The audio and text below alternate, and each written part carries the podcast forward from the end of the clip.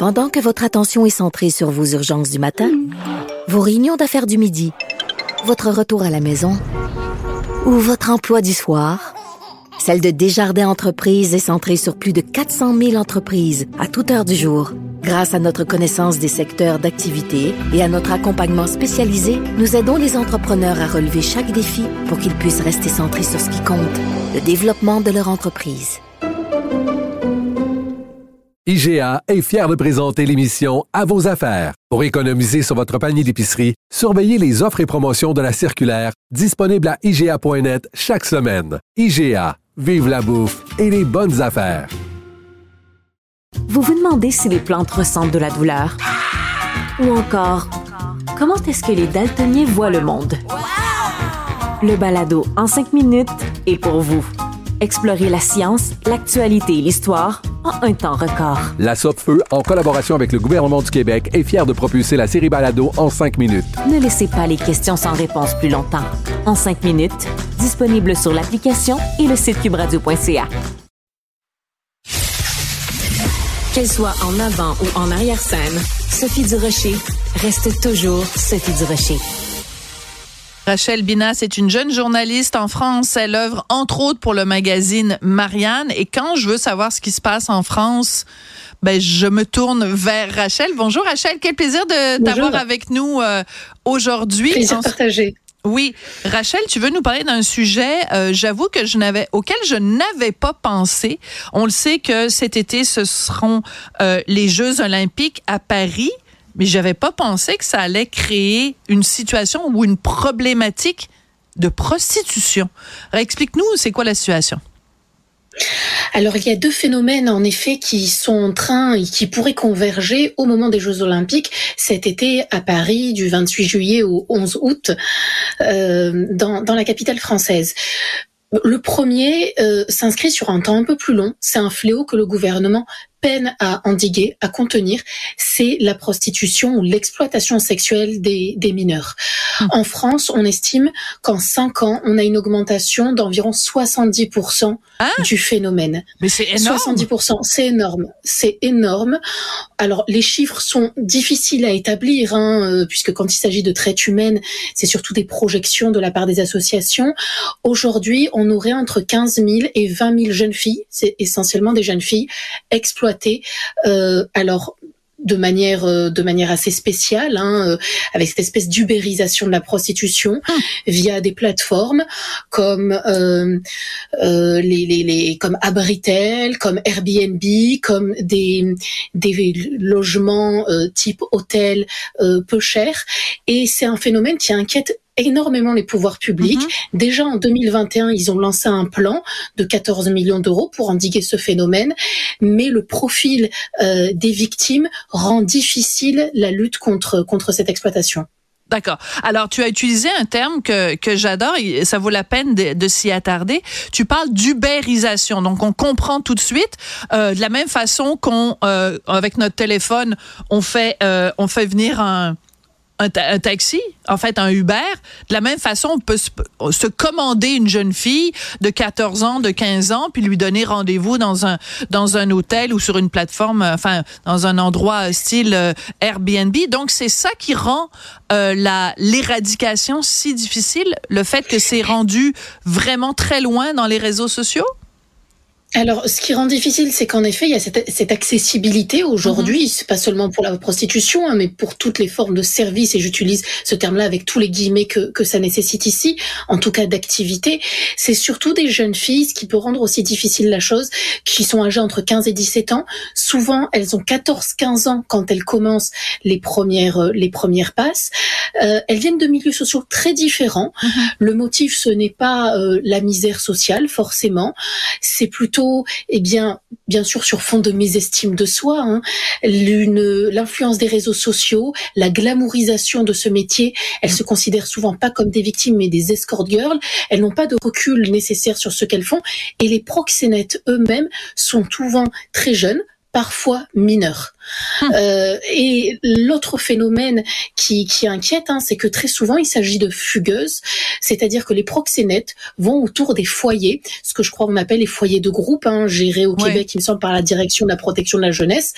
Euh, et il y a des fugueuses, euh, la, vie en foyer peut être difficile, et les proxénètes en profitent pour, euh, ils y voient là des proies, hein, hum. pour les ramener vers eux et, et les prostituer. Alors est-ce qu'on doit parler de prostitution ou d'exploitation sexuelle Pour des mineurs, le, la deuxième expression me semble plus juste. Voilà, parce que il y a tout un débat au Québec. Il y a des, euh, des femmes qui travaillent dans ce milieu-là et qui se définissent elles-mêmes comme des travailleuses du sexe. Il y a plein de gens qui disent, ben vous pouvez pas, c'est un peu illusoire d'appeler ça comme ça parce que ce n'est pas un travail comme un autre. Vous êtes forcément exploité, soit vous êtes exploité par la personne pour qui vous travaillez. Si vous travaillez pour vous-même, ben vous êtes exploité par vos clients. Bref, on lancera pas le débat là-dessus, mais tu as tout à fait raison de dire que pour quelqu'un qui a moins de 18 ans, euh, ça, ça ne peut pas être perçu comme un, un, choix de carrière ou un choix de vie de la même façon que ça peut l'être pour quelqu'un qui a plus de 18 ans. Euh, Maintenant, revenons-en à euh, cette question des, des Jeux olympiques. Est-ce que le fait qu'il y ait les Jeux olympiques, ça a créé... Parce que je regarde, par exemple, au Québec, Rachel, quand il y a chaque année le Grand Prix, euh, ben là, il y a des touristes qui viennent de partout euh, en Amérique et partout à travers le monde. Et là, ça crée une demande énorme pour la prostitution et la prostitution juvénile. Est-ce que c'est le même phénomène euh, à Paris avec les JO? Vous avez raison. Lors de tout grand événement international, se pose la question de l'exploitation des femmes, hein, et qui est rendue possible aussi aujourd'hui parce que les moyens euh, de transport sont facilités, parce qu'il y a toutes ces plateformes de location hôtelière aussi qui peuvent permettre, qui peuvent faciliter hein, euh, cette cette activité. Alors à l'approche des Jeux Olympiques de Paris, je peux vous dire pour avoir euh, communiqué avec un certain nombre de, de ministères et d'autorités publiques que le phénomène inquiète. tous les services sont mobilisés on attend près de 16 millions de visiteurs euh, à Paris. C'est énorme dès juillet. Euh, et il faut savoir que ce qui, ce qui, rend la chose compliquée, c'est que la législation en France n'est pas permissive comme dans d'autres pays. Mm-hmm. Ce n'est pas autorisé, ce n'est pas toléré non plus. Donc déjà, il y a tout un travail de sensibilisation et d'information à faire auprès des touristes pour expliquer que ce qui est peut-être possible éventuellement dans leur mmh, pays n'est pas autorisé dans le nôtre. Ouais. Euh, donc l'enjeu, l'enjeu en effet est, est, de taille et donc se croise bien sûr prostitution euh, des majeurs et exploitation sexuelle des mineurs. Oui. Alors c'est intéressant euh, parce que en effet, il y a des pays où euh, la prostitution est, est à tout le moins encadré. Euh, et euh, est-ce qu'on n'a pas aussi affaire à quelque chose, Rachel, c'est que dans l'imaginaire français, dans la littérature française, dans le cinéma français. Il y a cette image de la de la gentille putain, sympathique, euh, qui accueille les hommes. Mais les hommes, ils veulent pas nécessairement coucher avec elle. Ils ont surtout besoin d'une épaule, d'une femme à qui se confier. Tu sais, ça va de Belle de jour à, je veux dire, le nombre de films français. Donc, est-ce qu'il n'y a pas aussi euh, quelque part dans l'esprit français, et puis le nombre d'écrivains ou de personnages publics français qui racontent que leur première expérience c'est quand leur papa les a amenés voir euh, la, prostituée du village. Je veux dire, ça, ça fait quand même plus partie des mœurs françaises que, disons, au Québec, par exemple, Rachel. Alors ça fait ou ça faisait.